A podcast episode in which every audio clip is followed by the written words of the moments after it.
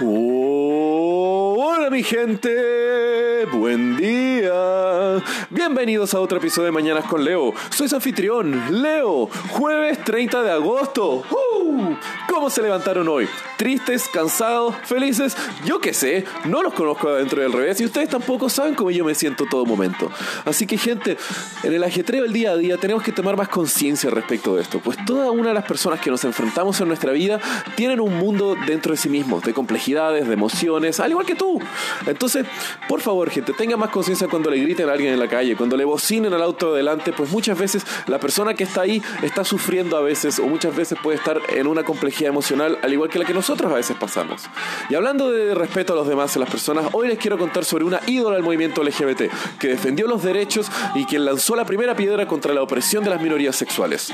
Marsha P. Johnson fue una mujer trans afroamericana, nacida como Malcolm Michaels Jr. en la ciudad de Elizabeth, en Nueva Jersey, viviendo una adolescencia dura.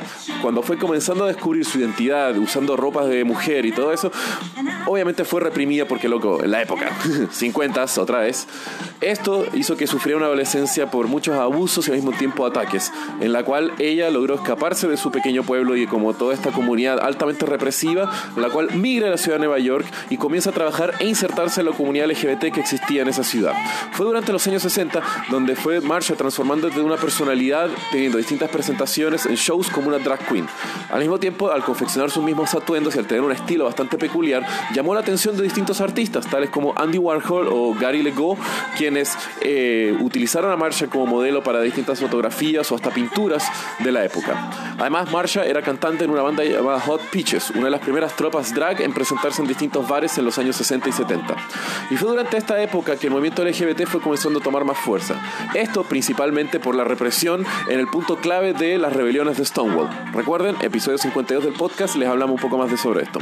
En estas rebeliones, durante el allanamiento, la policía estaba principalmente focalizándose en los asistentes trans, lo cual recuerden era un crimen ser trans en la época.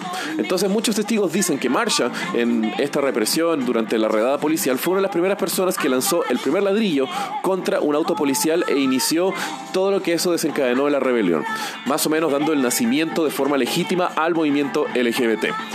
Luego de los tres eh, días de la rebelión, Marsha fue cada vez tomando más predominancia dentro de la comunidad, uniéndose eh, en 1970 al Gay Liberation Front siendo así también uno de los asistentes de la primera marcha Pride en la Christopher Street Parade. Después, junto a su amiga Silvia Rivera, ambas forman STAR, que viene de sus siglas en inglés el Street Transvestite Action Revolutionaries, una organización que buscaba unificar y proteger los derechos de la comunidad trans. Pero Marsha no fue un ícono sin controversia, pues después de haber formado STAR, parte del Gay Liberation Front estaban queriendo prohibir que, los trans y los drag queens presentaran junto con ellos en las marchas Pride por temor a que le dieran una mala imagen a la comunidad por eh, sus atuendos estrafalarios y su estilo de vida más o menos asociado con la prostitución y los shows de espectáculo nocturno. A lo cual Star responde en que ellos les quieren prohibir la entrada, entonces ¿qué hacían? Llegaban varias horas antes del inicio de la marcha y que así se fueran los primeros en comenzar a marchar antes que llegara el resto de la comunidad gay y pudieran resistirse a esto.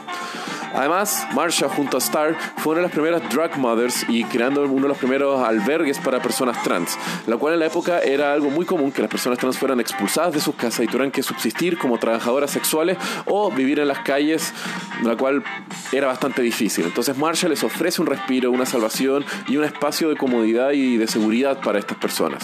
Al mismo tiempo fue el comienzo de la epidemia del VIH, el SIDA en los años 70 y 80, lo cual obviamente agravaron la situación. Luego de varios años duros de John Johnson, sufriendo por problemas de salud mental, empeorando año tras año, fallece en 1992 al encontrar su cadáver flotando en el río Hudson. Muchos dicen que pudo haber sido un suicidio por su condición de salud mental, otros dicen que pudo haber sido una agresión por un grupo de homofóbicos violentos, otros dicen que pudo haber sido un accidente y lamentablemente nunca fue resuelto el cómo murió Marsha P. Johnson. Pero aún así dejó un legado que ha influido en la comunidad trans y en la comunidad LGBT hasta el día de hoy. Así que bueno, con este gran icono los dejo mi gente. Que tengan un gran día. Los quiero. Besos.